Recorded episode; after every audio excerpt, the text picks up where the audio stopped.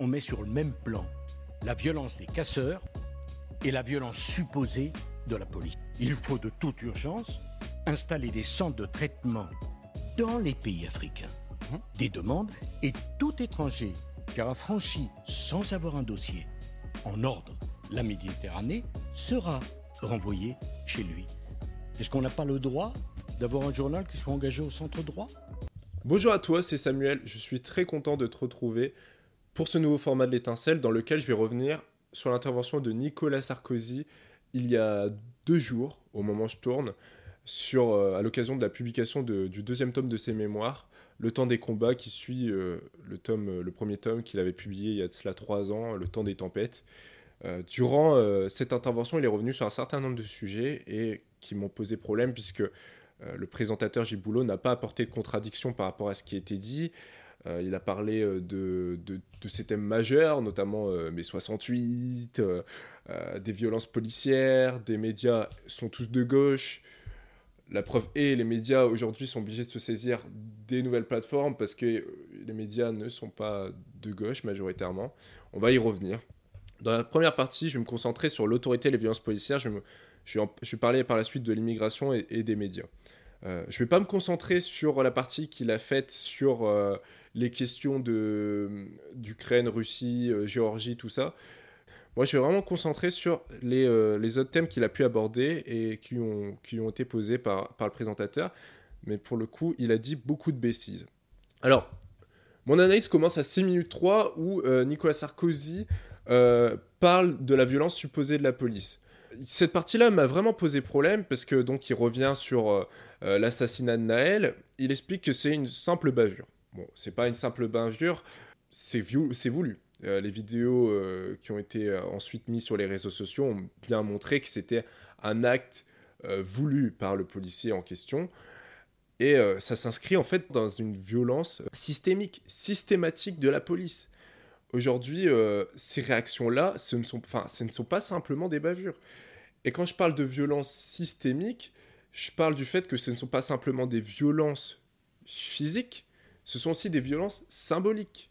Et ces violences symboliques, on les retrouve dans les quartiers, dans ces départements difficiles, économiquement, socialement. Et quand on parle de violences symboliques, ça, peut être les contrôles faciès, ça peut être les contrôles d'identité. Et donc tout cela crée une réaction en chaîne où euh, il y a toujours une peur qui s'installe vis-à-vis de l'autorité, vis-à-vis de la police, euh, qui incarne euh, l'État. Un policier est un agent de l'État. Il en est venu euh, pendant son intervention, mais il faut, faut pas l'oublier. Donc il n'y a pas une violence supposée de la police. Il n'y a pas une violence supposée de la police. Ça s'inscrit vraiment dans un, système. Et euh, on l'a observé ces dernières années, pas simplement euh, comme on avait pu le voir durant les émeutes en 2005, et pas simplement cette année dans les émeutes, lors des émeutes, mais euh, on l'observe aussi pendant les manifestations type Gilets jaunes ou pendant la loi travail. Et d'ailleurs beaucoup de personnes estiment qu'il y a eu un tournant euh, pendant la loi travail, pendant la loi El Khomri, où euh, les violences policières ont considérablement, considérablement augmenté. Et cela du fait notamment de l'usage d'armes non létales, donc d'armes supposément dites qui ne sont pas en capacité de tuer, bon, dans les faits, il y a beaucoup plus de personnes qui se retrouvent éborgnées, blessées. C'est énorme, c'est conséquent. Euh, se retrouver handicapé, c'était pas forcément mieux. Et euh, cet usage des armes non létales incite davantage les policiers à user euh, de la violence. Donc il y a un, vrai problème vis-à-vis des armes non létales, vis-à-vis -vis de la place de la violence dans la police, c'est un fait. Et il se trouve que la police Gilles Boulot pose une question par rapport au manque de moyens, manque d'effectifs et tout. C'est foncièrement faux. Il y a un super bouquin qui a été publié il y a, en début d'année qui s'appelait euh, Que fait la police et comment s'en passer de, Paul Rocher, dans lequel il revient notamment sur le fait que on a considérablement augmenté les moyens de, les moyens de la police. Euh, le budget de l'éducation nationale a beaucoup moins de moyens qui lui sont alloués chaque année comparé à celui de la police. Donc, je vais vous mettre une courbe euh, durant le, durant la vidéo et je vous mettrai les différentes informations aussi dans la description. Euh, tout ce que je vous dis est vérifié. Euh, c'est une analyse qui s'appuie sur, euh, sur des faits, sur des données. Aussi sur les questions d'immigration. Donc ça, c'est un, pareil, c'est un terme qui est, c'est un sujet fort à droite. La droite ne se réinvente pas, la droite ne se réinvente jamais, elle parle jamais des vrais sujets. Elle parle tout le temps euh, de problèmes qui n'existent pas. Euh, en fait, elle crée plus de problèmes qu'elle n'en résout. Et, et, sur l'immigration, ce qui est fort, c'est qu'il nous dit la crise migratoire n'a pas commencé. Euh, bon, il faut arrêter ce truc du camp des saints qu'on retrouve chez Jean Raspail notamment. L'idée qu'on va subir une vague migratoire conséquente ou qu'on l'a subie déjà, c'est faux. C'est faux. Et la plupart des migrations se font entre des pays limitrophes. C'est-à-dire que euh, quelqu'un qui est au Cameroun, il va euh, aller vers le Tchad. Enfin, c'est des données, encore une fois, qui sont incontestables. Il faut arrêter de, faire de dire tout simplement ces bêtises-là quand on sait que c'est faux. Quand on sait que c'est foncièrement faux. Euh, ces migrations que l'on connaît aujourd'hui, elles sont les conséquences de, de décisions politiques passées, de la colonisation, de conséquences politiques et de décisions politiques qui sont prises, qui entraînent des guerres, des conflits. Et donc on peut se poser la question de la légitimité aussi d'accueillir ces personnes-là. C'est important de les accueillir. Où est, euh, où est le problème? À partir du moment où un pays est en guerre, puisque c'est d'ailleurs ce qu'ils ont dit, euh, c'est d'ailleurs ce qui, ce qui a été, ce qu'on a observé pendant, pendant le conflit euh, russo-ukrainien. Ça pose pas de problème d'accueillir des Ukrainiens, mais ça pose problème d'accueillir le, la personne qui vient d'Afrique ou du Moyen-Orient du Proche-Orient qui, subit, qui subit des guerres. Il y a un véritable problème en fait. Il y a un deux poids de mesures qui s'installe. Et euh, ce deux poids de mesures, chez Nicolas Sarkozy, il est omniprésent. Il nous évoque notamment la question de, des hotspots.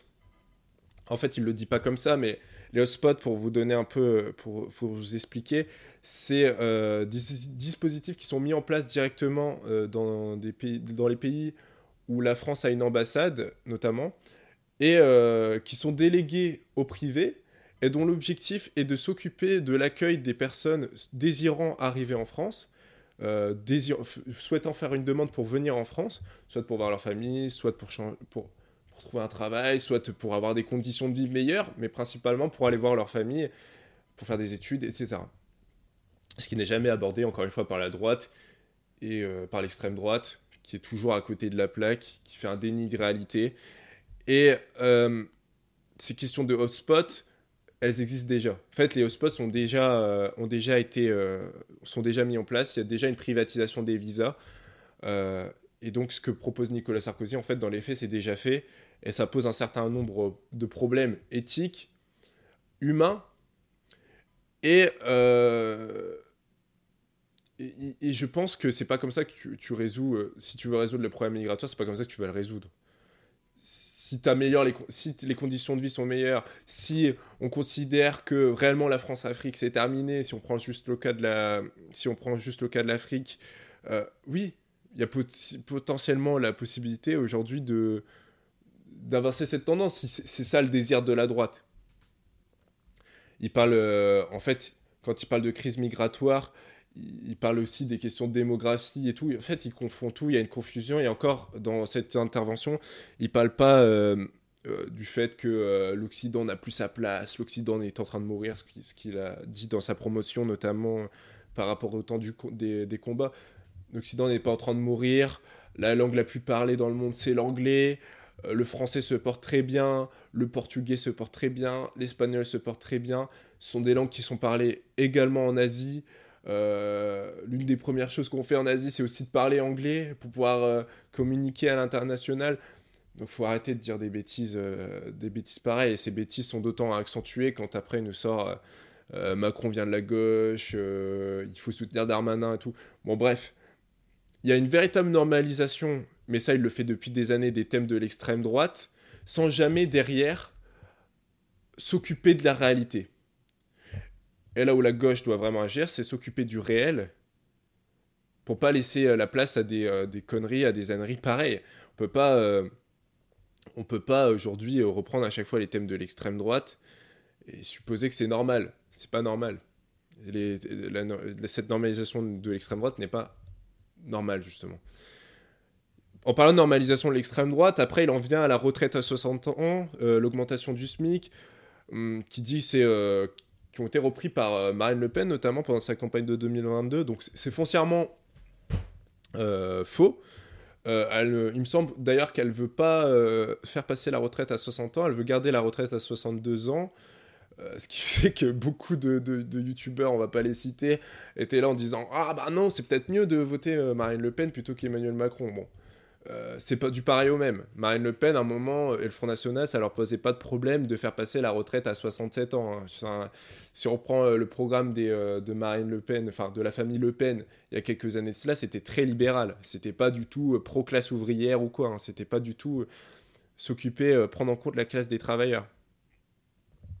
Donc, euh, les thèmes forts euh, des, euh, des, années 60, des années de la gauche, qui seraient repris par l'extrême droite, tout ça, c'est des bêtises. ils sont globalement dans la même lignée. Macron-Le Pen, c'est une baisse constante des cotisations, donc des financements apportés à la sécurité sociale et qui nous permettent de nous soigner, hein, parce que c'est quand même la moindre des choses, de nous soigner, de nous protéger, de mieux assurer le système des retraites. Il n'y a pas un problème d'âge de, départ à la retraite, comme le dit Nicolas Sarkozy, comme le dit Emmanuel Macron. Il y a un problème de baisse de cotisation parce que pendant des années, on n'a jamais cessé de baisser les cotisations et Nicolas Sarkozy l'a fait. Euh, quand on baisse les cotisations, évidemment, le service à la fin, le service rendu, il est moins bon. Et ça, on n'en parle pas, on n'en parle jamais. Dans les médias, rien n'est dit. Euh, à côté de ça, la croissance française se porte très bien. Chaque année, euh, le, pays euh, connaît de la croissance. Il y a certes, vis-à-vis d'autres pays, je pense à l'Inde notamment, ah, forcément il y a une croissance beaucoup moins forte, mais la croissance est là. Et donc euh, les gains de productivité qui ont été faits, notamment parce qu'on a baissé le temps de travail, aujourd'hui, ils pourraient, ils pourraient nous permettre de baisser l'âge de départ à la retraite. Mais ça, c'est jamais dit par la droite. La droite dit, comme d'habitude, n'importe quoi. Et, euh, euh, Nicolas Sarkozy, sur le plateau, a dit euh, justement n'importe quoi vis-à-vis de ça. Et je pense qu'au vu de la présentation qu'il fait par rapport vis-à-vis de Gérald Darmanin, on attend sa, candidature. Ça montre qu'il y a vraiment un problème de, de déliquescence de notre classe politique aujourd'hui en France déliquescence qu'on observe aussi dans les médias, et c'est un des points sur lesquels Sarkozy revient. Euh, il nous explique que, que, le journal, du dimanche tend vers euh, le centre droit avec la nomination de Geoffroy Lejeune par Vincent Bolloré. Bon, alors là, c'est pareil, c'est n'importe quoi. Euh, Geoffroy Lejeune, il s'en est jamais caché. Il est d'une droite très à droite. Il le disait même sur le plateau de Laurent Ruquier quand il a présenté son bouquin sur Éric Zemmour, bien avant qu'Éric Zemmour soit candidat. Et d'un point de vue des thèmes, d'un point de vue des mesures qui sont prises par, qui sont portées par Éric Zemmour, il y a, euh, c'est des mesures, des, euh, des thèmes d'extrême droite. Ce sont des thèmes d'extrême droite, ou du moins de droite très conservatrice. Et euh, on le retrouve dans les personnes qui sont présentes lors des meetings d'Éric Zemmour, dans son entourage. Enfin bref, y y a... j'ai l'impression qu'il se met des œillères, il oublie euh, que si le journal du dimanche est un journal de centre-droit, il l'était actuellement. Le journal du dimanche n'est pas un journal euh, franchement de gauche. Euh, c'est un journal de centre-droit qui va tendre, qui va devenir petit à petit un journal d'extrême droite ou du moins de droite très très très très radicale. On le verra dans les prochains mois. Et je pense que cette contestation, ces démissions successives des, des, journalistes du journal du dimanche, elle est parfaitement légitime. Euh, ils craignent que leur journal penche à l'extrême droite, comme ça fut le cas avec Europe 1, comme ça fut le cas avec euh, euh, CNews. Vincent Bolloré, c'est quelqu'un qui change profondément, endémiquement, euh, la ligne éditoriale d'un média. Et quand il dit les médias sont tous de gauche, bah, en fait, si aujourd'hui il y a autant de médias comme le mien, ou comme Blast, ou comme le média, ou comme d'autres qui se développent sur Internet, c'est parce qu'aujourd'hui, dans l'espace public, dans le champ journalistique, c'est principalement la droite qui domine, qui domine dans la presse, qui domine dans la télé, qui domine la radio, et on le voit euh, même aussi au, sein de, France, de Radio France, il y a des basculements qui se font et qui se voient. Et, euh, et, donc, quand on allume la télé, il y a vraiment un discours dominant qui est véhiculé. Et puis surtout, enfin, euh, on a l'impression de, voir des chiens de garde quoi, de, la politique du gouvernement. On le voit pendant les retraites, on le voit là encore par rapport à la rentrée des étudiants, euh, à la rentrée étudiante. Enfin bref, il y a tout un tas de, signaux qui montrent que, en fait, bah non, on n'est pas, on pas en train d'assister à un, un boom de médias de gauche ou quoi. Il est important d'avoir du pluralisme. Le problème, c'est pas tant le pluralisme, il faut des médias de gauche, de droite, enfin, il faut tout. Mais on peut pas normaliser les thèmes de droite et on peut pas euh, être là et dire euh, des âneries euh, comme les médias sont tous de gauche. Il faut arrêter, faut arrêter. La droite, faut qu'elle arrête de, de, dire, de dire des bêtises pareilles. Donc voilà, c'était un premier essai. je pense qu'il y a plein de sujets que j'aurais pu aborder par rapport aux différents thèmes autorité, violence policière, immigration et les médias, je pense qu'on sera en capacité dans les prochains, prochaines semaines, prochains mois, euh, d'en parler, d'en parler mieux. Et euh, avec à la fois des retours, euh, des analyses, comme on peut le faire aussi avec les différentes interviews qu'on mène et puis qu'on va continuer de mener. Il y en a plein qui arrivent et j'espère que cela va vous plaire. on a lancé une campagne Kiss Kiss Bank Bank et Kofi, ce qui va nous permettre de financer euh, d'avoir une meilleure caméra, d'avoir euh, des meilleurs micros, d'avoir aussi de nouvelles personnes, euh, de faire plus d'interviews, de traiter en plus en profondeur encore certains sujets. Voilà, c'était pour moi un essai. J'espère que cela va vous plaire. On se retrouve très vite pour d'autres interviews, pour d'autres épisodes de l'étincelle. Merci à toi.